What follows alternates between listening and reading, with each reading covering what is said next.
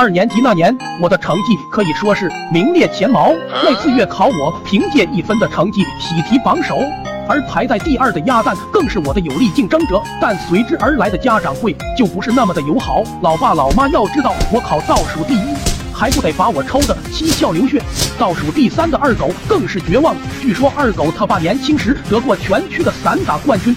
此时鸭蛋脑筋一转，突然想到，老妈每次都说咱俩不是她亲生的，你是垃圾堆捡来的，我是歪脖子树上捡来的，那岂不是咱俩的亲生母亲就分别是垃圾桶和歪脖子树？然而这时二狗更是大声喊道：“是啊是啊，我妈也是说过，我是猪圈里抱来的。”此言论一出，我和鸭蛋抱在一起嚎啕大哭起来。这时班主任出现在班级门口，看着眼前的一幕，快步上前，一把抓住我和鸭蛋，随手一扔，直接把我俩扔在门外，并叮嘱下午学校检查，下午家长会你们最好消停点。我和鸭蛋走出班级，飞速跑回家中，拿着我家的锄头把那棵歪脖子树刨了出来，扛在肩膀。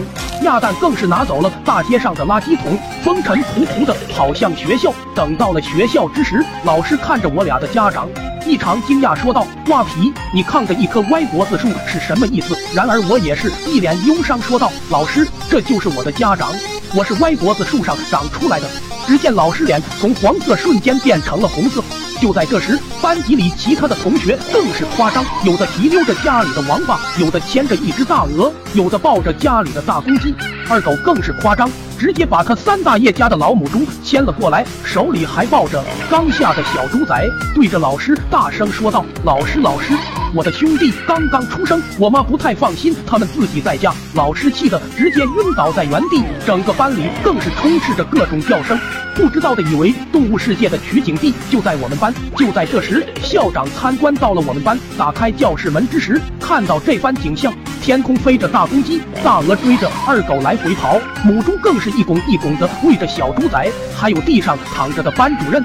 校长赶紧揉了揉眼睛，确认自己没有走错，赶紧问道：“这是生物课吗？”